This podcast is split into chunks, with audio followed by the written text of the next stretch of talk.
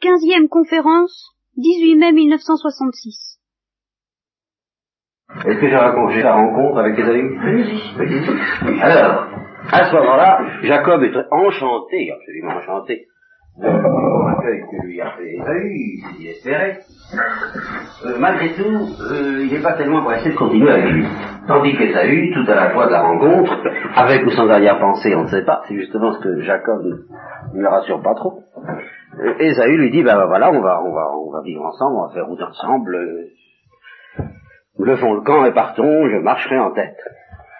Alors Jacob lui dit, euh, euh, mon Seigneur sait que les enfants sont délicats, et que je dois penser aux brebis et aux vaches qui allaitent. Euh, si on les surmène un seul jour, tout le bétail va mourir, euh, que mon Seigneur parte donc en avant de son serviteur. Euh, moi je cheminerai doucement au pas du troupeau que j'ai devant moi, et au pas des enfants, jusqu'à ce que j'arrive chez mon Seigneur en Seir. Alors Seir c'est pays des Dômes, c'est le sud. Alors à ce moment-là, en somme, la, direction que qu'Esaü propose pour les deux, c'est celle-là, vous voyez Et ils arriveront par là. Alors, eh ben, je vais, je vais suivre, je vais suivre euh, à mon petit pas, hein Alors, Esaü lui dit, toujours généreux, bon, d'accord, mais je vais tout de même te laisser des gens pour t'accompagner. Alors, Jacob, euh, non, c'est pas, pas nécessaire du tout, pour, pourvu que je trouve seulement grâce aux yeux de mon Seigneur. Alors, bon, Esaü s'en va, et alors, à ce moment-là, dès qu'il avait à retourner, et, euh, file par là. Plus prudent quand même. Du côté de Sukkot, il se bâtit une maison, il fit des huttes pour son bétail. Et il arrive sain et sauf à la ville de Sichem ou Sichem. Alors là, vous la voyez, n'est-ce pas? Elle est mise sur le tableau. Au pays de Canaan. Vous voyez que c'est assez au nord. Ça représente à peu près la Samarie maintenant, quoi. C'est, dans ce coin-là. C'est dans ce qui serait la Samarie. D'ailleurs, c'est tellement bien la Samarie euh, que, à cet endroit-là, il érige un hôtel qu'il appelle El, Dieu d'Israël, et c'est, à ce, en ce lieu euh, que se trouve ce qu'on appelle, ce qu'on appelait au du Christ, et ce qu'on appelle encore maintenant le puits de Jacob. Alors, on le visite, on y va, on y boit une eau extraordinairement limpide d'ailleurs, effectivement. Et c'est là que le Christ a rencontré la Samaritaine. Donc c'est tout de même un lieu assez vénérable et, on, on le retrouve enfin. Bon. Alors, suite une sombre histoire, encore une de ces histoires extraordinaires, que je ne vous dis que, non, peut-être pas une portée spirituelle excessive, mais enfin, qui reste caractéristique de ces gens-là, et de la manière dont Dieu essaie de traverser la grossièreté de ce peuple, et en même temps, vous, nous nous en apercevrons par la suite, il y a eu un péché de commis, soit c'est un péché invraisemblable, enfin, inimaginable, il y a eu un péché de commis, mais il a été reconnu vraiment comme péché. Alors voilà ce qui se passe. En gros, hein, je, je vais vous simplifier. Jacob donc est là avec toute sa famille, donc ses, ses douze enfants, puis tous ses femmes, enfin euh, ses servantes, tout ça, euh, à Sichem. Et à Sichem, c'est une ville, il y a des gens, n'est-ce pas? Et vous savez que parmi les enfants de Jacob, il y avait entre autres une fille qui s'appelait Dina. Et alors le, le fils du, oh, du, du chef, je ne sais pas si c'était un roi, un roi clé, un prince, ce que vous voudrez, de, des gens de Sichem, le prince du pays, très exactement, euh, voit Dina, l'enlève et couche avec elle et la viole, carrément. Mais, alors ça c'est admirable, le texte, etc. Il commence pas à faire ça. Mais son cœur s'attacha à Dina, fille de Jacob. Et il eut de l'amour pour la jeune fille et il la consola. Vous voyez, c'est. Bon. Et alors, autrement dit, ça devient sérieux, et il dit c'est très bien, mais moi, euh, je veux l'épouser. Il dit à son père, prends pour moi, prends-moi cette petite pour femme. Alors Jacob apprend, en attendant, en attendant, Jacob apprend qu'il a déshonoré sa fille, mais il dit rien parce que les fils sont au champ avec le troupeau. Alors il préfère se taire. Pendant ce temps-là, le père arrive avec son fils, et euh, pour parler, pour négocier le mariage avec Jacob. Et entre-temps, les fils de Jacob reviennent, ils apprennent ce qui s'est passé, ils sont furieux, parce que cet homme a commis une infamie, ça ne doit pas se faire. Euh, le père, qui ne se doute pas à quel point ils sont furieux, leur tient le petit, son petit discours, mon fils est épris de votre fille, veuillez la lui donner pour femme. Et ça nous permettra, euh, par-dessus la tête, vous savez, c'est des grands mariages politiques, quoi, on va faire un mariage politique, euh, on va finir, nous, nos deux peuples vont s'unir. Hein, vous, vous nous donnerez vos filles, et puis euh, vous prendrez les, vôtres, les nôtres pour vous. Vous demeurerez avec nous, le pays vous sera ouvert, vous pourrez y habiter, y circuler, vous y établir. En somme, ce sera une manière comme une autre, euh, gentille et pacifique, si on peut dire, enfin, maintenant, de réaliser les promesses d'Abraham, de Dieu à Abraham. Et euh, ils insistent, enfin avec beaucoup d'amabilité, que, que, je trouve grâce à vos yeux, dit le fils, et je donnerai ce que vous me demanderez. Imposez-moi une grosse somme comme prix et comme présent, je paierai autant que vous me demanderez, mais donnez-moi la jeune fille pour femme. Alors c'est là que les fils de Jacob inventent une ruse abominable pour se venger de ces pauvres êtres, si on peut dire ces pauvres êtres. Ils lui dirent, on ne veut pas, on ne veut pas, on ne veut pas te donner notre fille parce que nous, hein, il y a une chose euh, qui, est nécessaire pour faire partie de notre peuple, c'est la circoncision. Alors, euh, si vous voulez, si vous y tenez absolument, ben, il faut que vous fassiez tous circoncire, tous, tous les, tous les hommes de la ville. Hein, D'accord? Si vous voulez pas, euh, on prend notre fille et on s'en va. Alors, comme le fils est quand même vraiment très emballé, très épris de la fille de Jacob, qu'il était le plus considéré de toute la famille, il dit d'accord. Et puis, il faut qu'ils se fassent accepter ça par, leur, par les hommes de leur ville. Il leur tient un petit discours. Il leur dit ce sont des gens très bien, ils sont très riches, on a tout intérêt à s'allier avec eux. C'est la condition qu'ils y mettent, acceptons-la. D'accord, tout le monde décide d'y passer. Alors, quand on y passe, eh bien, euh, on est malade pendant plusieurs jours, évidemment. On est au lit. Alors, pendant qu'ils étaient au lit, le troisième jour, les deux fils de Jacob, Siméon et Lévi, euh, les frères de Dinah, les frères particulièrement intimes parce que ça faisait la même mère, euh, prirent chacun leur épée et marchèrent en toute sécurité contre la ville et ils virent tous les hommes.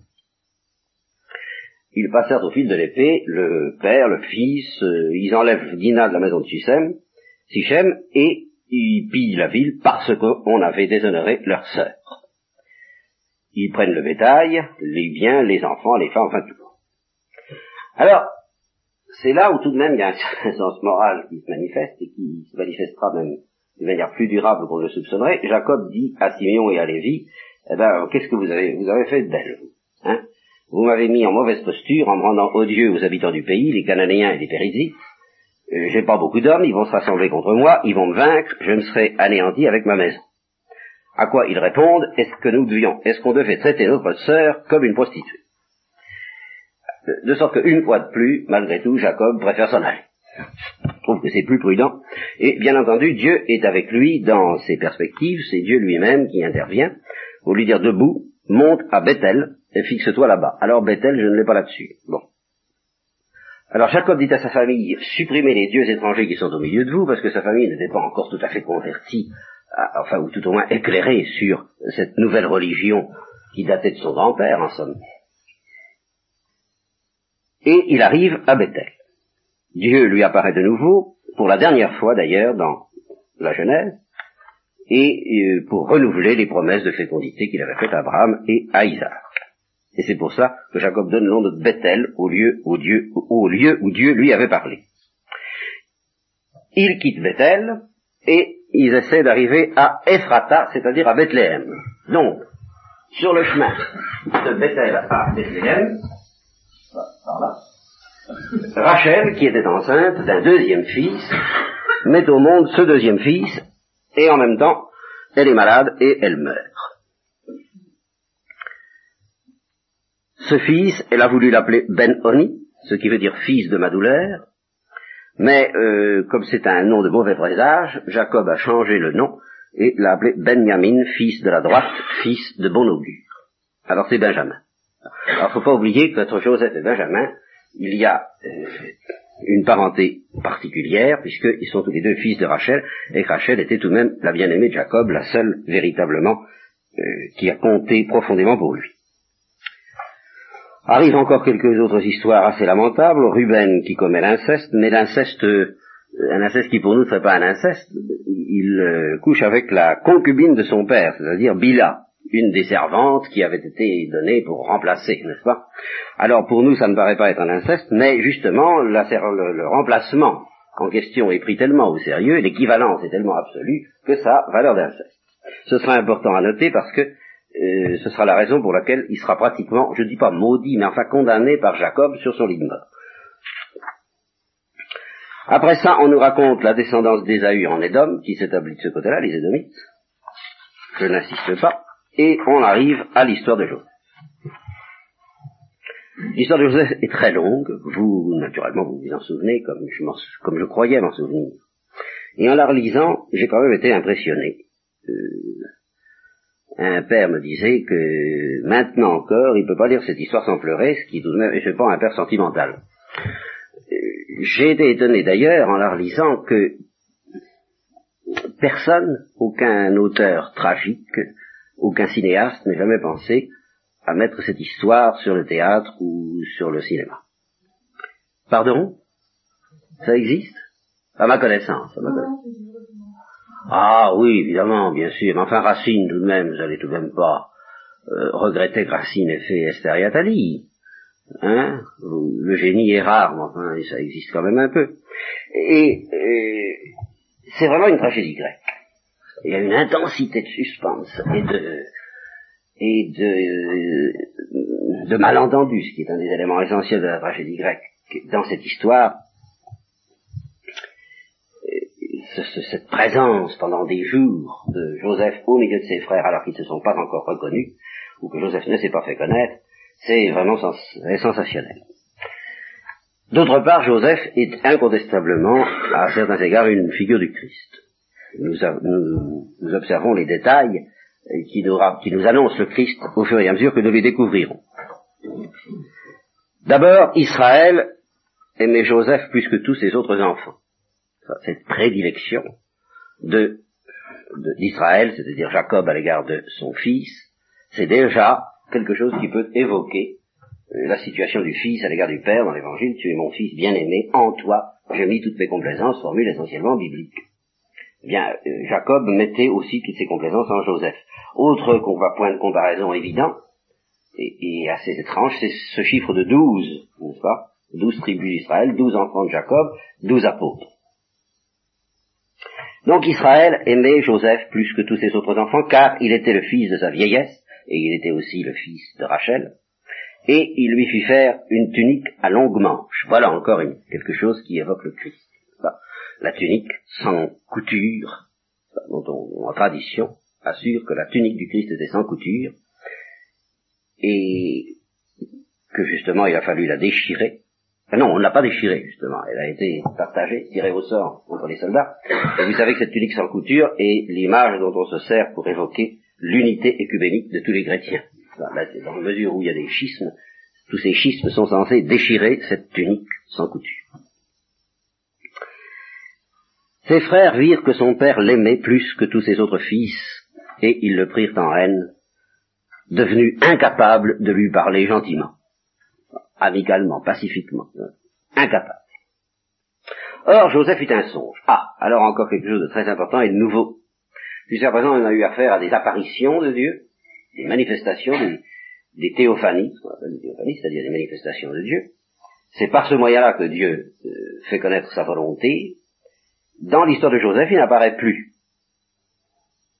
Mais il fait connaître sa volonté par la manière dont il mène les événements, qui est très extraordinaire, très profonde, toutes, les, doctrines augustiniennes sur la manière dont Dieu tire le bien du mal sont déjà en exercice dans cette histoire, et euh, Dieu se manifeste aussi alors en envoyant des songes et en envoyant à Joseph le don de les interpréter.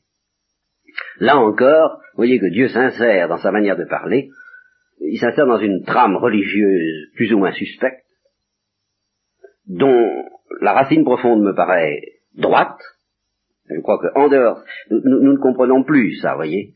Euh, nous connaissons mal Saint Jean de la Croix. Nous ne connaissons pas beaucoup Saint Jean de la Croix. Mais il y a une chose que les chrétiens ont retenue de Saint Jean de la Croix sans, sans, que ça vienne de lui, parce que ça vient de l'Église, c'est qu'on ne communique plus avec Dieu par des moyens extraordinaires. Nous avons la foi, nous savons à quoi nous en tenir, si nous voulons connaître la volonté de Dieu, nous avons la prière, nous avons euh, la Bible, nous avons les prêtres qui nous donnent la doctrine vivante de l'Église. Donc pas besoin de sorcellerie, pas besoin d'apparition, pas besoin de phénomènes magiques. Mais tout ça ne date que de 2000 ans, c'est-à-dire très peu de temps dans l'histoire du genre humain. Par conséquent, il ne faut pas s'étonner que, en dehors du christianisme, avant la chrétienne et même depuis la chrétienne, mais chez des peuples non chrétiens, euh, les anges et Dieu n'hésitent pas à se manifester aux hommes de différentes manières, y compris dans les songes. Les démons aussi d'ailleurs, ce qui fait que c'est un moyen peu sûr, incontestablement, et c'est pourquoi, entre autres, l'Église l'interdit sous peine de faute très grave, non pas tellement parce qu'on risque de tomber sur le démon, euh, s'il n'y avait pas d'autre moyen, il faudrait bien courir le risque avec un cœur pur, et puis voilà, c'est comme ça que ça se passait en ce temps-là, mais maintenant qu'il y a un autre moyen de connaître la volonté de Dieu pour nous chrétiens, alors c'est extrêmement grave. Mais il faut bien se rendre compte que cette situation dans laquelle nous, connaissons si aisément la volonté de Dieu en écoutant parler l'Église est une situation, je ne dis pas anormale, mais extraordinaire. Et que, normalement, les hommes qui sont dépourvus d'un tel secours, ben, ce ils font avec les moyens du bord. Et Dieu lui-même s'adapte à ces moyens du bord, qui sont moins sûrs que l'Église, euh, moins purs, mais enfin, euh, qui peuvent tout de même conduire les hommes vers le vrai Dieu. Dans toute l'histoire de la Bible, les songes jouent un grand rôle, ça commence maintenant, mais voyez, le premier Joseph était un songeur, et le deuxième Joseph était un songeur aussi. Ça, et c'est encore par la voie des songes que Dieu lui a fait connaître sa volonté. Joseph eut un songe, et il en fit part à ses frères. Il aurait mieux fait de se taire, évidemment, mais enfin. Il leur dit, écoutez le rêve que j'ai fait. Nous étions en train de lier des gerbes dans les champs, et voici que ma gerbe se dressa et qu'elle se tint debout. Et vos gerbes l'entourèrent, et elles se prosternèrent devant la mienne. Alors évidemment, vous pensez bien que ça leur plaît pas trop, frère, parce qu'ils comprennent tout de suite ce que ça veut dire. Hein Alors tu voudrais régner sur nous en roi ou bien nous dominer en maître? Et ils le détestèrent encore plus à cause de ses rêves et de ses propos. Alors le comble, c'est qu'il remet ça. Une deuxième fois, il, il a encore fait un rêve. Ça alors je voyais que le soleil, la lune, c'est encore bien mieux, le soleil, la lune et douze et onze étoiles se prosternaient devant moi. Alors, alors il raconte ça à son père et à son frère, et alors là son père trouve qu'il pousse un peu quand même. Il lui dit, en voilà un rêve. Alors nous, on va donc, euh, moi et tes frères, se, nous prosterner devant toi. Puis ce soleil, qu'est-ce que c'est que ce soleil Ça veut bien vouloir dire.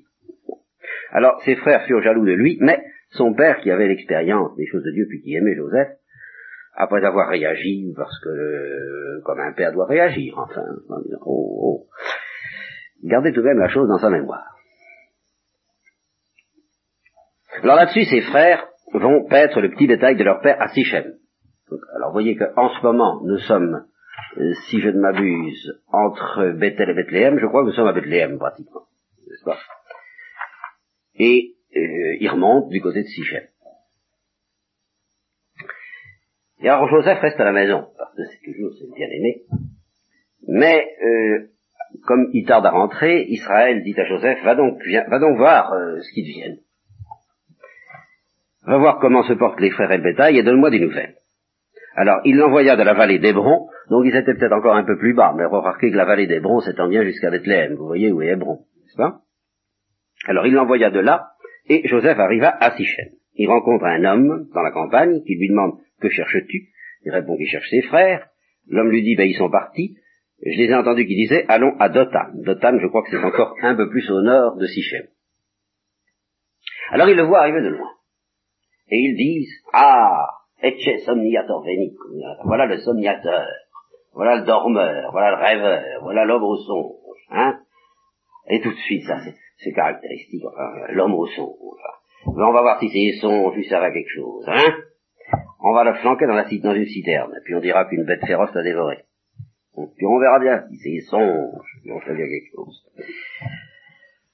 Alors ici, il y a deux textes qui interfèrent. Il y en a un, c'est Ruben, l'autre c'est Judas. Enfin, il y a un des deux frères, Ruben ou Judas, qui s'interpose pour essayer de le sauver.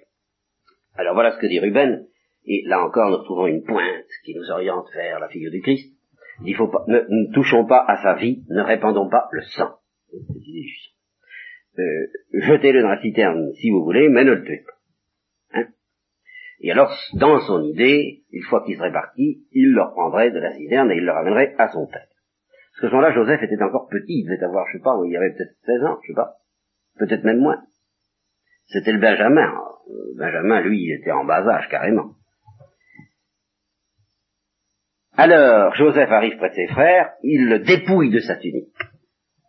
Songez à la treizième station du chemin de croix. Jésus est dépouillé de ses vêtements, je crois que c'est la treizième. Ah non, c'est la, onze, c'est la douzième. Hein, c'est la douzième. Treizième, il est crucifié, quatorzième, il meurt. C'est ça. Comment? Non, c'est pas ça encore? Non, il meurt, à la douzième. Eh ben c'est... Ah bah oui, il faut transposer de deux, oui, moins deux, n'est-ce pas Parce que j'ai... J'en supposé deux de plus. Bon, alors il choisit, Ruben choisit discrètement une, une citerne vide pour qu'il ne se noie pas, et euh, il le jette dans la citerne et il s'assoit pour manger. Et alors à ce moment-là arrivent des Ismaélites qui venaient de Galade. Les Ismaélites, je vous ai parlé des Ismaélites, enfin Galade c'est dans le coin quoi. Leurs chameaux étaient chargés de gomme à dragante, de baume et de ladanum. Hein, euh, ce sont des aromates. Voilà. Si vous avez des détails plus précis à ce sujet, ça pourra nous intéresser. Des aromates particulièrement appréciés par les Égyptiens. Alors ici, intervention de Judas. Il dit, écoutez, pourquoi, etc., tuer notre frère et couvrir son sang, il n'y a qu'à le vendre aux Ismaélites, au lieu de, au lieu de le tuer. N'est-ce pas? Il est tout de même notre frère, de la même chair que nous. Et ses frères l'écoutèrent. Alors, ils sortent Joseph de la citerne, ils vendent Joseph aux Ismaélites pour 20 pièces d'argent, encore. Une analogie avec l'histoire du Christ. Et ceux-ci le conduisent en Égypte. Ils rentrent, ils prennent la tunique de Joseph, et le voilà encore dans des images du Christ, ils prennent la tunique de Joseph, ils égorgent un bouc, et ils trempent la tunique dans le sang de ce bouc, ils rapportent à leur père la tunique à longue manche en disant, ben voilà ce qu'on a trouvé. Hein? Regarde un peu si ce serait pas voir la tunique de ton fils, ton fils. Oui, alors ça c'est, hein, quand on dit ton fils, on sait ce que ça veut dire, c'est pas notre frère, c'est ton fils. Comme dans, dans, les familles, tantôt c'est... Insistons pas. Alors, euh, Jacob dit, bah oui, c'est la tunique de Joseph. Une bête féroce l'a dévoré, il a été dépecé comme une proie. Il déchire son vêtement, il met un sac sur ses reins, qui est un signe de deuil, et il fit le deuil de son fils pendant longtemps. Tous ses fils et ses filles vinrent pour le consoler, mais, ils ne disent pas la vérité. Forcément. Il voudrait bien le consoler, seulement qu'est-ce qu'il prendrait, qu'est-ce qu'il ramasserait, alors ils ne disent rien, et il refuse toute consolation, il veut descendre en deuil auprès de mon fils, je veux descendre en deuil auprès de mon fils au Shéol. Alors, une croyance de cette famille, et des peuples environnants probablement en ce temps-là, c'est une des premiers renseignements que nous avons sur le Shéol, c'est-à-dire sur euh, la destinée de l'homme après la mort. Alors, dans leur croyance, euh, ils croyaient à l'immortalité, bien entendu, ils croyaient à un séjour des morts dans ce lieu mystérieux qui s'appelle le Shéol, et alors, quelle tête est-ce qu'on faisait au Shéol Eh bien, c'est intéressant, on faisait la tête du dernier moment. si on est en deuil au moment de la mort, eh bien, on descend en deuil et on est en deuil pour l'éternité. Si au contraire on meurt rassasié de jour, ce qui est une formule que vous trouverez souvent à propos des, gens qui meurent assez tard, c'est une très belle image de la mort, à laquelle nous ne songeons pas beaucoup parce que la mort apparaît plutôt pour nous comme une faucheuse que comme un fruit mûr qui se détache de l'arbre. Mais c'était un peu leur idée. Et peut-être il y aurait lieu de faire une philosophie de la condition humaine en tant que mortelle, comme n'impliquant pas nécessairement cette coupure, cette rupture que signifie la mort, mais une plénitude. L'homme étant rassasié de jour, eh bien, descend dans sa tombe, se couche auprès de ses pères, et dans une certaine joie qu'il gardera dans le shéol. Eh bien, là, Jacob est tellement malheureux qu'il veut que son malheur soit fixé dans le shéol. C'est la première idée que l'on se fait de l'immortalité. Et cette idée ne sera pas entièrement évacuée dans la perspective chrétienne. Elle sera affinée, approfondie, mais enfin c'est exactement ça, euh, la doctrine du jugement particulier, ça, on est fixé, que les protestants retiennent aussi, quand ils disent là où l'arbre tombe, eh bien il demeure. Si vous tombez dans la bénédiction et dans l'amour de Dieu, vous y demeurez pour l'éternité. Si vous tombez dans euh, la malédiction et le, refus de Dieu, vous y êtes pour l'éternité. C'est cette idée de, de, la mort qui fixe l'attitude profonde dans laquelle on est au dernier moment. Alors là, ça n'est pas, ça ne se situe pas au niveau du salut, de la vie théologale, de l'intimité avec Dieu, c'est plus humain, mais c'est déjà cette idée-là. Alors il veut donc mourir dans la désolation, à cause de son fils Jacob. Alors pendant ce temps-là, euh, Joseph avait été vendu en Égypte à Putiphar, l'eunuque de Pharaon et le commandant des gardes.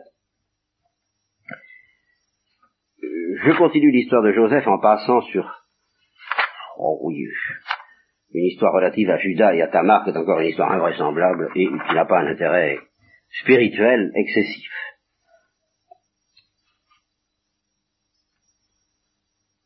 Alors, voilà. Une fois qu'il est en Égypte, la, notion clé de l'histoire de Joseph, vous allez voir que ça intervient de manière décisive, c'est justement cette espèce de bénédiction qui pèse sur lui et qui fait que tout lui réussit. Tout lui réussit. Et voyez, euh, ça nous entraînerait aussi sur une philosophie des juifs.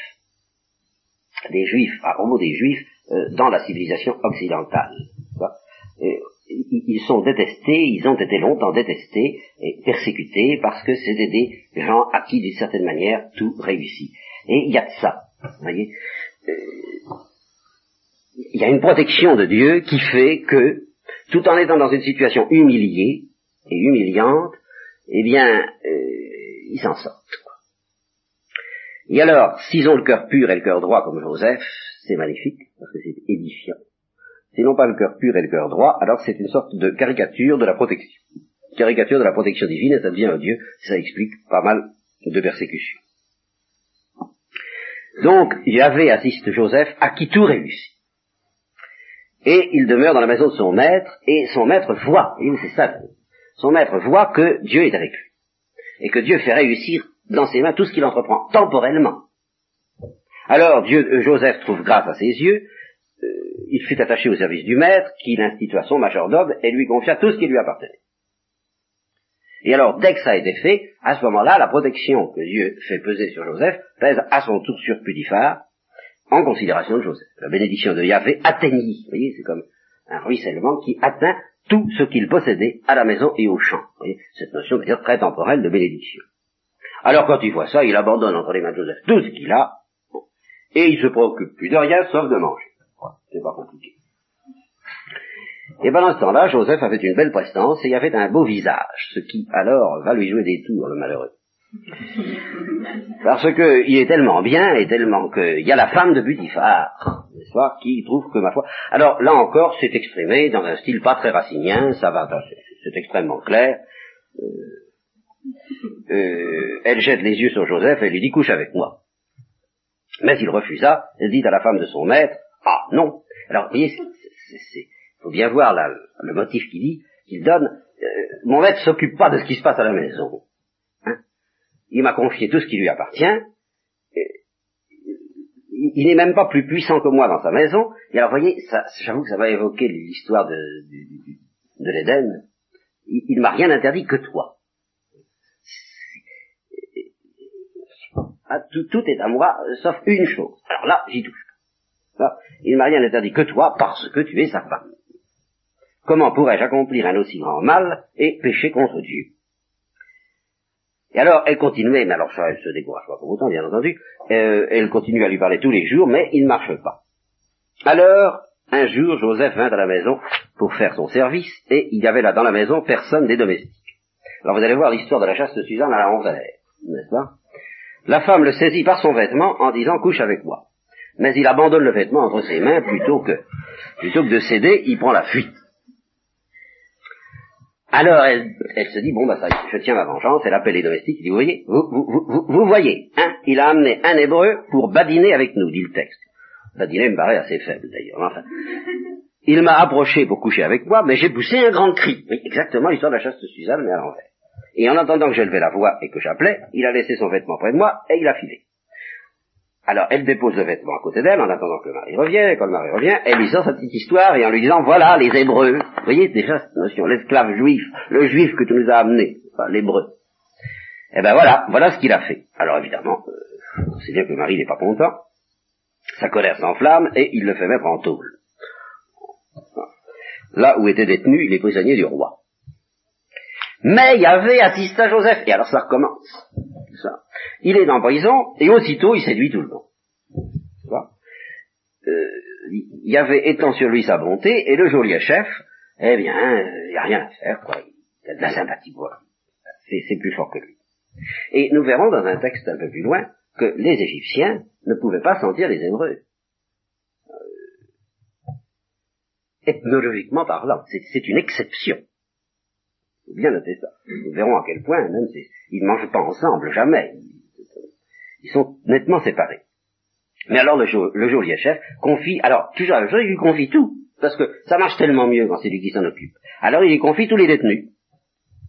Tout ce qui s'y faisait se faisait par lui.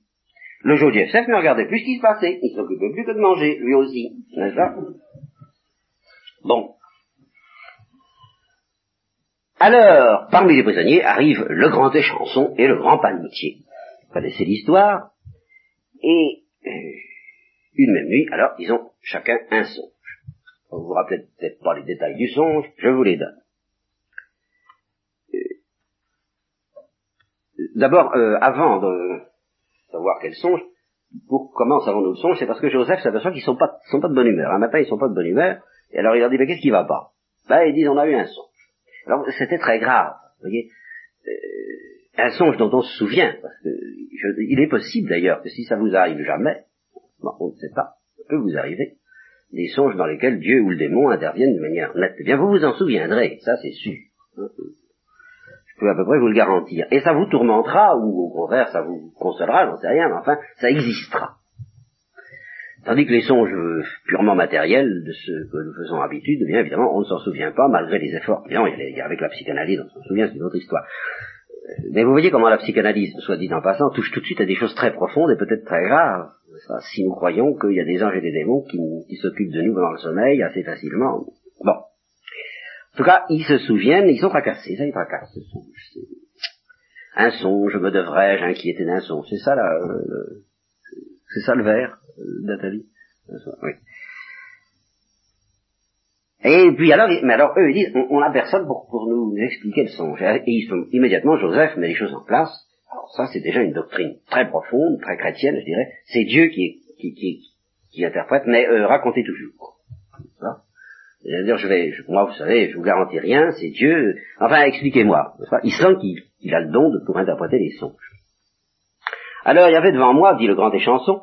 Alors, c'est assez amusant l'histoire, enfin amusant si on peut dire, parce que ce sont deux rêves qui se ressemblent et qui veulent dire exactement le contraire. Euh, J'ai rêvé qu'il y avait devant moi un cep de vigne, et sur le cep trois sarments. Un, deux, trois. Hein. Dès que le cep bourgeonna, il monta en fleurs, ses grappes firent mûrir les raisins, j'avais en main la coupe de Pharaon, je pris les raisins, je les pressai sur la coupe de Pharaon, et je mis la coupe dans la main de Pharaon. Eh ben c'est très simple, dit Joseph, les trois sarments, c'est trois jours. Alors dans trois jours, Pharaon te relâchera, il te rendra ton emploi, tu mettras la coupe de Pharaon dans sa main, comme tu avais coutume de faire autrefois quand tu étais son échanson. Alors, euh, ceci dit, ben, quand tu seras sorti, euh, pense à moi. Hein Parce que j'ai été enlevé du pays des Hébreux, c'était pas de ma faute, et ici, c'est pas de ma faute non plus. Très bien, je penserai à toi, d'accord, euh, bien sûr, merci. Merci. Et soulagement, oh, soulagement, parce qu'un songe, me devrais-je inquiéter d'un songe Qu'est-ce que ça veut dire? Ça peut vouloir dire des choses très inquiétantes. Alors, euh, miam miam, c'est ce bon. Alors, c'est tellement miam miam que le grand panetier se dit bonne affaire parce qu'il avait un songe qui ressemblait pas mal à celui-là. Ah, il se dit, voilà un gars qui interprète les choses dans le bon sens, viens par ici. Euh, moi aussi, moi aussi, moi aussi, j'avais trois corbeilles de gâteaux sur mon, sur ma tête. Hein? Alors, dans la corbeille du dessus, tout ce que mange Pharaon en fait de pâtisserie, mais les oiseaux les mangeaient dans la corbeille sur ma tête. Alors, euh, ben oui, n'ont pas de chance parce que Joseph lui répond aussi sec, et ben voilà ce que ça veut dire. Les trois corbeilles, c'est trois jours. Hein dans trois jours, Pharaon te relâchera. Euh, c'est très exactement, au sens euh, littéral, il élèvera ta tête. Alors, ça veut dire, euh, hein en réalité, ça veut dire qu'il sera pendu. Alors, il te pendra au gibet et les oiseaux mangeront la chair sur ta tête. Oui, c'est ça. Alors à lui, il lui demande pas de se souvenir de lui, évidemment. Et alors c'est ce qui arrive. Trois jours après, euh, Pharaon relâche le grand échanson, le rétablit dans son échansonnerie, et mit la coupe, et celui-ci, les chansons, met la coupe dans la main de Pharaon. Quant au grand panetier, il le pendit. Ceci dit, une fois revenu à la surface, le grand échanson oublie complètement le pauvre Joseph. De sorte qu'apparemment, cette histoire n'a servi à rien, n'a pas servi à le délivrer, et il moisit encore deux ans, pas, à l'ombre des cachots, sur la paille humide des cachots. Lorsque, au bout de deux ans, Pharaon a un, rêve à son tour. Et alors, un rêve, alors c'est très caractéristique, de ces rêves qui ne s'en vont pas. Un rêve insistant. Alors, vous connaissez l'histoire, les sept vaches grasses suivies des sept vaches maigres. Mais à ce moment-là, quand il a vu les sept vaches grasses, puis les sept vaches maigres, l'aide d'ailleurs, l'aide d'apparence, maigre de chair, qui dévore les sept vaches grasses et belles d'apparence. À ce moment-là, il se réveille. Alors, bon, ben, peut-être qu'à ce moment-là, il n'était pas encore tellement inquiet, euh, il cherche pas trop à savoir ce que ça voulait dire, un songe me devrais inquiéter d'un songe, etc. Alors il dit, allez, euh, n'y pensons plus, et puis il se rendort, et ça recommence sous une autre forme. Allez, ça insiste. Sept épis qui montent du même tige, gros et beau, et puis sept épis grêles et brûlés vers le vent d'est, qui, broussent, qui poussent après eux, et les épis grêles engloutirent les sept épis gros et pleins. Alors Pharaon, cette fois, est inquiet. L'esprit troublé, il fait appeler tous les devins et tous les sages d'Égypte, il leur raconte son affaire et personne ne peut l'interpréter. Alors à ce moment-là, le grand des vous dit, tiens, mais il y en a un, oh Mais oui, j'aurais dû t'en parler, je suis vraiment inexcusable, n'est-ce il est très fort, c'est un jeune hébreu, un esclave du commandant des, des, gardes. Hein il nous a expliqué notre rêve, hein, même que, ma foi, j'étais bien content. Alors, Pharaon fait appeler Joseph, et alors Joseph se rase, change de vêtements, euh, il, il faut quoi. Et puis il se présente devant le pharaon qui lui dit alors, il paraît que tu peux interpréter. Et aussitôt il répond, je ne compte pas. C'est Dieu qui donnera à Pharaon une réponse favorable. Alors on recommence, re-récit des vaches maigres et des vaches grasses et des épis, et l'explication, les sept belles vaches représentent sept années, les sept beaux épis aussi, c'est un seul et même son. c'est ça. Il n'y a pas de songe. On voit tout de suite. Le songe de Pharaon ne fait qu'un. Et euh, alors il y aura sept années euh, fécondes, n'est-ce pas? Il y aura grande abondance, puis succéderont sept années de famine, et on oubliera toute l'abondance dans le pays d'Égypte. La famine épuisera le pays, et on ne saura plus ce que c'était que l'abondance dans le pays, en face de cette famine qui suivra, car elle sera très dure. Et si le songe de Pharaon s'est renouvelé deux fois, c'est que la chose est vraiment bien décidée de la part de Dieu, et que Dieu a hâte de l'accomplir. Alors si j'ai un conseil à donner à Pharaon, je permets un conseil, n'est-ce c'est de trouver un homme sage, habile, euh, qu'il l'établisse sur le pays d'Égypte, qu'en plus de ça, il institue des fonctionnaires, et que pendant tout le temps des vaches grasses, on retienne un cinquième des produits en impôts, et puis qu'on l'accumule dans les greniers ces greniers existent, ont existé, l'histoire l'a vérifié à propos de l'Égypte. Alors, une, cet impôt du cinquième eh bien, servira de réserve au moment de la famine. Et Pharaon, ça lui plaît. Pas, pas bête ce, garçon. Et il dit ça tellement, on ne pourrait pas en trouver un plus intelligent. Je te prends comme visite. Allez, vas-y. C'est toi qui seras mon maître du palais, et tout mon peuple se conformera à tes ordres, je ne te dépasserai que par le trône, c'est-à-dire par l'honneur, mais pas par la charge. Je t'établis sur tout le pays d'Égypte, il enlève son anneau, il le met à la main de Joseph, il lui donne des habits de linon, il lui passe un collier d'or, il le fait monter sur le meilleur char, et on criait devant lui Abrac, ce qui veut dire euh, attention, euh, faites la place, quoi. Pharaon dit à Joseph, je suis Pharaon, mais sans ta permission, personne ne lèvera la main ni le pied dans tout le pays d'Égypte. Il lui donne une femme, qui est une fille d'un feuille de fille de prêtre d'ailleurs, prêtre du culte solaire, et Joseph circule dans le pays d'Égypte pour ramasser le cinquième euh, pendant les sept années d'abondance. Il emmagasine le blé comme le sable de la mer, en telle quantité qu'on renonça à en faire le compte, car ça dépassait toute mesure. Alors comme je vous le disais, les greniers publics sont connus par des textes et par des fouilles, ainsi que l'impôt du cinquième d'ailleurs qui est un usage attesté par des documents égyptiens. Et alors nous arrivons, c'est que la famine, la famine, ça, ça, concernait l'Égypte, ça concernait pas seulement l'Égypte, ça s'étendait à la Palestine. Ça que du côté de Joseph, euh, de Jacob, ils l'ont senti passer aussi au bout de sept ans, ils ont commencé à avoir faim, et sérieusement faim. Et naturellement, ils pensent à l'Égypte.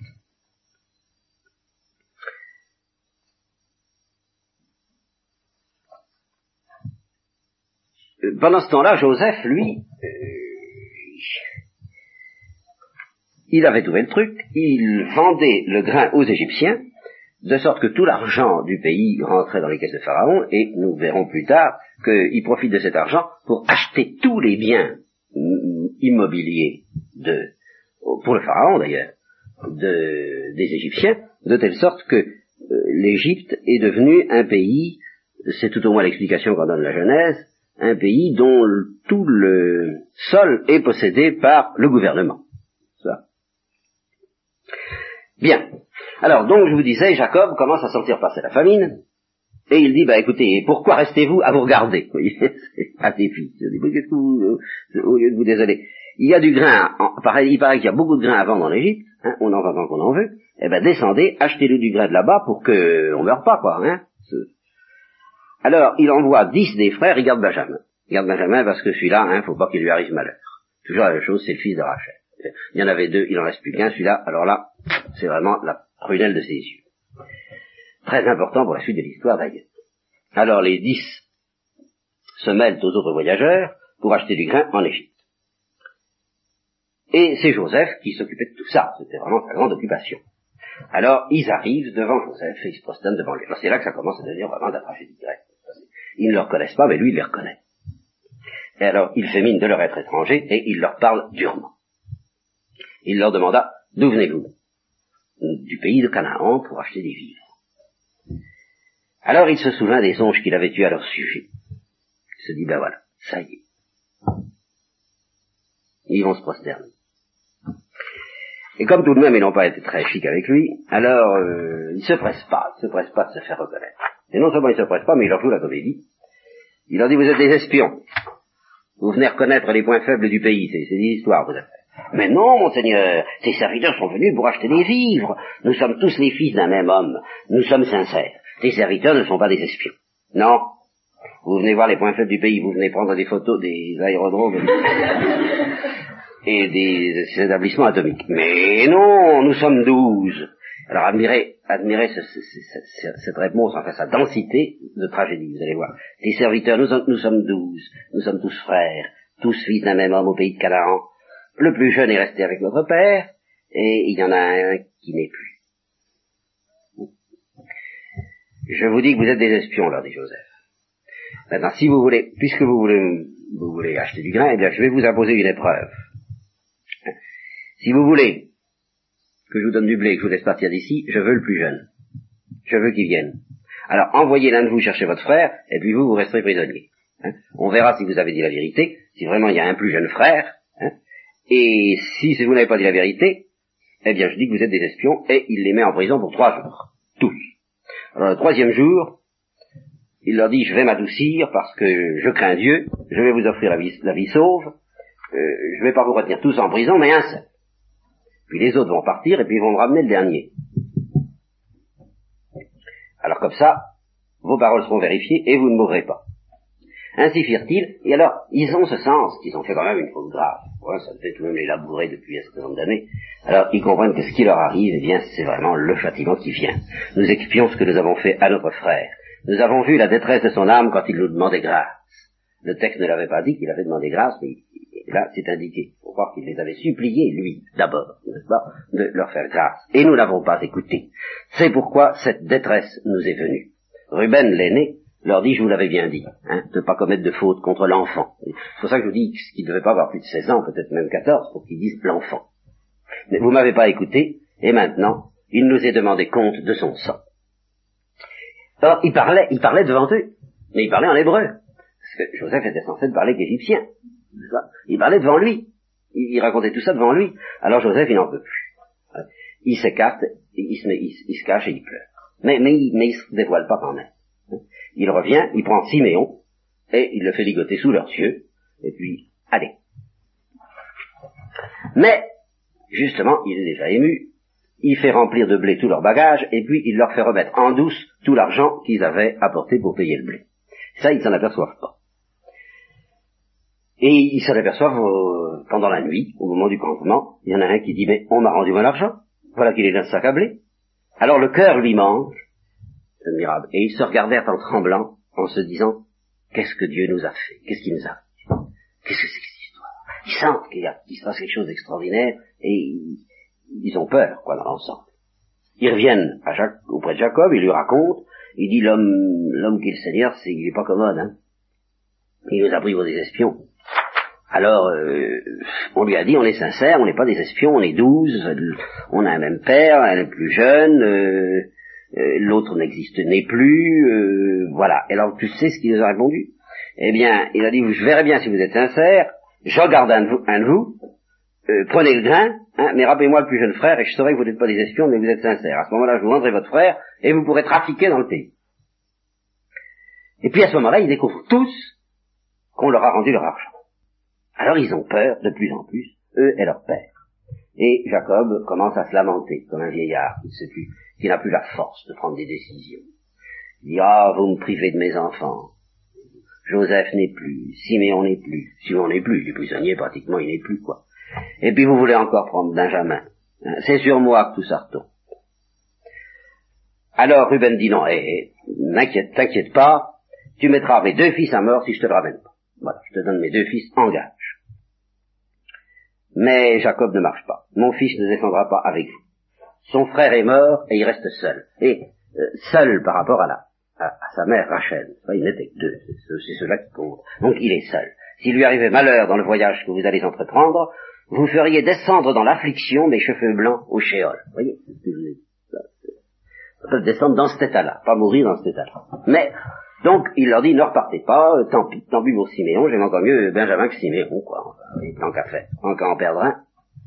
Seulement, la famine continue à peser sur le pays, et quand ils eurent mangé tout le grain, et leur père leur dit, ah, faut retourner là-bas, quoi. À ce moment-là, Judas, Judas qui va jouer le rôle décisif, euh, qui euh, prend le relais de Ruben, si vous voulez, pour, le beau rôle, il lui dit, ben, tu sais très bien qu'on ne peut pas y retourner si on n'amène pas Benjamin. Alors si tu acceptes, eh bien d'accord, mais si tu laisses pas partir, on ne sera même pas admis en sa présence. Alors, voyez, Jacob commence à, ah, mais pourquoi vous lui avez dit que j'avais un fils C'était pas la peine. Ah, mais il n'y avait pas moyen. Il nous a demandé. Il nous a demandé si on était vivant, si on a un frère. On lui a dit. Est-ce qu'on pouvait deviner qu'il nous dirait amenez-le? Alors à ce moment-là, Judas dit à son père écoute, moi, je m'en charge. J'en charge l'enfant. Je me porte garant pour lui et tu m'en demanderas compte. S'il m'arrive de ne pas te le ramener et de ne pas le remettre devant tes yeux, j'expirerai. Hein? Mais il vaut mieux y aller et l'emmener parce que si on n'avait pas attendu, on serait déjà de retour hein, alors qu'il est. Alors vaut mieux, fais-moi confiance. Bon, dit Jacob, puisqu'il faut, alors allez-y, prenez. Jacob, c'est vraiment l'homme qui a peur, hein, l'un bout à l'autre. Dans vos bagages, prenez les meilleurs produits du pays, passe sa vie à amadouer des gens, pour Jacob. Pour les apporter en présent à cet homme, un peu de baume, un peu de miel, de la gomme adragante et du ladanum, des pistaches et des amandes, toujours les, les spécialités de Canaan, n'est-ce pas? Les bêtises de...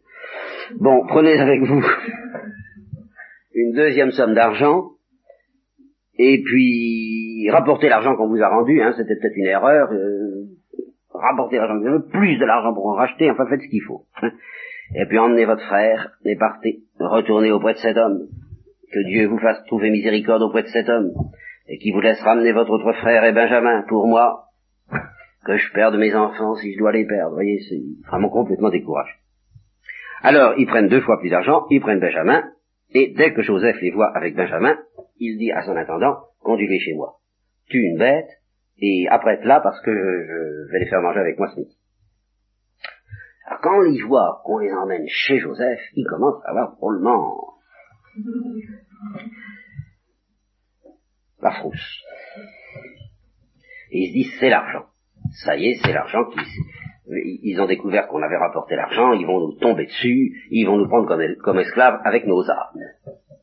Alors, ils essaient d'arranger tout de suite les choses avec l'intendant. Ils disent, euh, pardon, monseigneur, on est déjà descendu pour première fois pour acheter des vivres, et puis on a retrouvé notre argent. Hein Alors, le, voilà, le voilà, on, en a une, on en a une autre somme pour acheter des vivres, mais allez, euh, prenez votre argent. Euh, nous ne savons pas du tout qui, qui, a mis cet argent dans nos sacs à blé. Mais l'intendant qui était au courant lui a dit, allez, ne vous affolez pas, n'ayez pas peur, c'est votre Dieu, et le Dieu de votre Père, qui vous a mis un trésor dans vos sacs à blé. Votre argent m'est bien parvenu. Et à ce moment-là, il leur amène Siméon. Ils sont introduits dans la maison de Joseph, qui leur apporte de l'eau pour qu'ils se lavent les pieds, premier lavement des pieds, encore, et ils donnent du fourrage à leurs âmes. Pendant ce temps-là, eux, ils disposent tous leurs petits cadeaux, avec beaucoup de soin, en attendant que Joseph vienne pour midi, parce qu'ils avaient appris qu'il mangeait avec eux. Dès qu'il entre à la maison, il lui offre le présent qu'ils avaient avec eux, ils se prosternent à terre, et lui les salue avec amitié en leur demandant comment se porte votre vieux père dont vous m'avez parlé. Est-ce qu'il vit encore? Ton serviteur, notre père, se porte bien, il est encore en vie. Et il s'agenouille et il se prosterne. À ce moment-là, il voit Benjamin, et il leur dit, c'est ça votre plus jeune, c'est le plus jeune frère, celui dont vous m'avez parlé? Que Dieu te fasse grâce, mon fils. Et à ce moment-là, il sort. Il sort parce peut plus. Hein. Euh, il pleure, il pleure, et puis euh, après il se lave pour que ça se voit pas, et il revient. Servez le repas. Alors on le sert à part. Ça et à part les Égyptiens qui mangeaient avec lui, car les Égyptiens ne peuvent pas prendre leur repas avec les Hébreux, ils ont cela en horreur. Vous voyez, c'est pas du tout, c'est vraiment une exception, Joseph. Ils étaient placés, eux, alors les fils de Jacob en face de lui, chacun à son rang. Alors ils sont un peu stupéfaits. On les a placés automatiquement chacun à leur rang. Alors ils se disent, mais comment il sait ça hein? Il leur fait porter des portions d'honneur, et cinq fois plus pour Benjamin que pour les autres. Alors là, il y en a que pour lui. Alors ils boivent, ils commencent à boire, et ça commence à aller mieux, nettement. Hein Alors à ce moment-là, Joseph appelle son intendant, et il leur dit, euh, mets dans le sac de ces gens tout, tout, tout, tout du blé, tout, autant que ça peut en comporter, et puis rends-leur leur argent, encore un coup, et puis alors, en plus de ça, tu prends ma coupe, la coupe en argent, et tu la mettras dans le sac du plus jeune, un peu en haut, pour que ça se voit facilement, hein, avec le prix de son grain. Le matin arrive, on renvoie les frères avec leurs ânes, et à peine étaient-ils sortis de la ville, que Joseph dit à son nom, bon, allez, cours après, hein, et puis rouspète en disant, pourquoi avez-vous rendu le mal pour le bien? Vous avez pris ce qui sert à mon maître pour boire, et aussi pour lire les présages. Oui, on, jetait, je crois, de l'huile dans la coupe, puis on regardait la figure que ça avait une marre de café, quoi. Alors vous m'avez enlevé ça, euh, c'est pas bien du tout. Alors l'intendant arrive, alors aussitôt, ils disent, mais pas du tout. Pourquoi mon Seigneur parle-t-il ainsi? Loin de nous l'idée de faire une chose pareille. Voilà l'argent que nous avions trouvé à l'entrée de nos sacs à blé. Tu vois bien que nous te l'avons apporté du pays de Canaan. Alors, pourquoi est-ce qu'on aurait volé de la maison de ton maître de l'argent ou de l'or? Celui de tes serviteurs avec qui on trouvera la coupe en question sera mis à mort, et nous-mêmes deviendrons esclaves de ton maître. La, la tragédie qui monte. Parce qu'il se doute absolument pas que ça va être Benjamin. Bon, d'accord, dit l'intendant. Celui avec qui on trouvera l'objet sera mon esclave, et vous, vous pourrez partir. Donc il ne parle pas de le tuer, mais simplement de le faire esclave. Alors chacun ouvre les, les, les, sacs, on commence par l'aîné, on ne le trouve pas, alors le, oh, euh, ils se réjouissent de plus en plus, et puis pan, quand ils tombent sur Benjamin, ils la trouvent, alors ils déchirent leurs vêtements, ils rechargent leur, chacun son âne, et ils reviennent à la ville. Et alors, ils tombent complètement à terre devant Joseph, et Joseph leur dit, qu'est-ce que vous avez fait? Vous savez pas que je sais deviner, moi? Je suis un devin alors Judas, lui, Judas prend la parole, parce que c'est vraiment son, il avait pris son frère en charge. Que dirons-nous à mon Seigneur comment parler et comment nous justifier? C'est Dieu qui a mis en évidence la faute de, des serviteurs. Et alors, euh, l'éditeur met en note, ça ne veut pas dire qu'ils avouent le vol qu'ils n'ont pas commis, ni même qu'ils songent à leur ancien crime contre Joseph. Le coup qui les frappe leur paraît venir de la colère de Dieu et signifie qu'ils sont en état de péché, quoi. Ils sentent bien péché. Alors c'est Dieu qui nous a mis dans cet état. Nous voici donc les esclaves de mon Seigneur, aussi bien nous autres, nous sommes aussi bien des esclaves que le petit qui a pris la coupe, tous. Ou plutôt non, pas qui a pris la coupe, que celui dans les mains duquel on a trouvé la coupe. Alors Joseph dit non, non, non, non, pas du tout, euh, je garde celui que le voleur, les autres peuvent pas. Alors à ce moment-là, Judas a un discours qui est évidemment insommé et que je vous content de vous lire intégralement. S'il te plaît, mon Seigneur, permets que ton serviteur fasse entendre un mot aux oreilles de mon Seigneur, sans que ta colère ne s'enflamme contre ton serviteur, car vraiment tu es comme Pharaon. Mon Seigneur avait posé cette question à tes serviteurs. Avez-vous encore un père ou un frère? Et nous avons répondu à mon Seigneur, nous avons un vieux père et un cadet, qui lui est né dans sa vieillesse. Le frère de ce cadet est mort. Il reste le seul enfant de sa mère. Voilà, il reste le seul enfant de sa mère. Et notre père l'aime. Alors, tu as dit à tes serviteurs, amenez-le-moi, que mon regard se pose sur lui. Nous avons répondu à Monseigneur, l'enfant ne peut pas quitter son père. S'il quitte son père, celui-ci en mourra. Mais tu as insisté, si votre plus jeune frère ne descend pas avec vous, vous ne serez plus admis en ma présence. Donc, lorsque nous sommes remontés chez ton serviteur, mon père, nous lui avons rapporté les paroles de Monseigneur, et lorsque notre père a dit retournez pour nous acheter un peu de vivres, nous avons répondu nous ne pouvons pas descendre. Nous ne descendrons que si notre plus jeune frère est avec nous, car il n'est pas possible que nous soyons admis en présence de cet homme sans que notre plus jeune frère soit avec nous. Alors ton serviteur, mon père, nous a dit, vous savez bien, que ma femme, oui, ma femme, ne va donner que deux enfants. L'un m'a quitté, et j'ai dit, il a été dépecé comme une proie, et je ne l'ai plus revu jusqu'à présent. Vous preniez encore celui-ci de devant moi, et qu'il lui arrive malheur, et vous feriez descendre dans la peine mes cheveux blancs au shéol. Maintenant, alors c'est Judas qui reprend la parole, si j'arrive chez ton serviteur, mon père, sans que soit avec nous l'enfant à l'âme duquel son âme est liée. Le miracle. Dès qu'il verra que l'enfant n'est pas avec nous, il mourra. Et tes serviteurs auront fait descendre dans l'affliction les cheveux blancs de ton serviteur, notre Père, ou Shéol. Et ton serviteur, c'est-à-dire moi, s'est porté garant de l'enfant auprès de mon Père. En ces termes, si je ne te le ramène pas, j'en serai coupable envers mon Père toute ma vie. Maintenant, que ton serviteur reste comme esclave de mon Seigneur à la place de l'enfant, et que celui-ci remonte avec ses frères. Comment, en effet, pourrais-je remonter chez mon Père sans que l'enfant soit avec moi? Je ne veux pas voir le malheur qui frapperait mon Père. Alors, euh, cette fois, Joseph n'y tient plus, et il dit, faites sortir tout le monde. Et sitôt que tout le monde est sorti, il se met à pleurer tout haut, et tous les Égyptiens l'entendent, et la nouvelle parvint au palais du Pharaon, et il leur dit, je suis Joseph. Est-ce que mon père vit-il encore? Alors, ses frères sont tellement bouleversés qu'ils ne peuvent rien dire du tout. Il leur dit, approchez-vous de moi, je suis Joseph, votre frère, que vous avez vendu en Égypte. Encore, il y a encore l'image du Christ qui se profile derrière tout ça. Hein. Mais maintenant, n'ayez pas de peine. Et alors là, voyez, l'interprétation est déjà, en somme, l'interprétation que les, pères de l'Église Saint-Léon donnera du, mystère de la croix. Ne vous fâchez pas de m'avoir vendu ici, car c'est pour préserver vos vies que Dieu m'a envoyé en avant de vous. Voyez, quand des apôtres, euh, euh, je vais vous préparer la place. C'est ça. Voici en effet deux ans que la famine est installée dans le pays, et il y aura encore cinq ans sans labour ni moisson.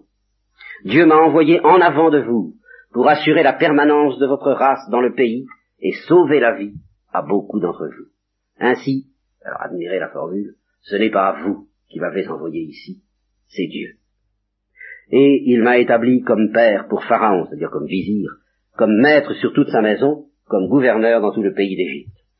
Remontez vite chez mon père, et dites-lui, ainsi parle ton fils Joseph, Dieu m'a établi maître sur toute l'Égypte, descends auprès de moi sans tarder. Tu habiteras dans le pays de Goshen, c'est-à-dire à la frontière de l'Égypte et de la Palestine. Je vous montrerai où la prochaine fois. Et tu seras près de moi, toi-même, tes enfants, tes petits-enfants, ton petit et ton gros bétail et tout ce qui t'appartient. Là, je pourvoirai à ton entretien, car la famine durera encore cinq ans, pour que tu ne sois pas dans l'indigence, toi, ta famille et tout ce qui est à toi. Vous voyez de vos propres yeux, et mon frère Benjamin, mon frère, voyez, les autres, c'est des frères moins, mon frère Benjamin voit que c'est ma bouche qui vous parle. Racontez à mon père toute la gloire que j'ai en Égypte. Voyez ce mot de gloire. Donc, le Christ se servira pour parler de la gloire qu'il a auprès du Père et tout ce que vous avez vu, et hâtez-vous de faire descendre ici mon père. Alors il se jeta au cou de son frère Benjamin et pleura. Benjamin aussi pleura à son cou, puis il embrassa tous ses frères et pleura en les embrassant, après quoi ils parlèrent pendant longtemps. Mais c'est là que je vais vous laisser.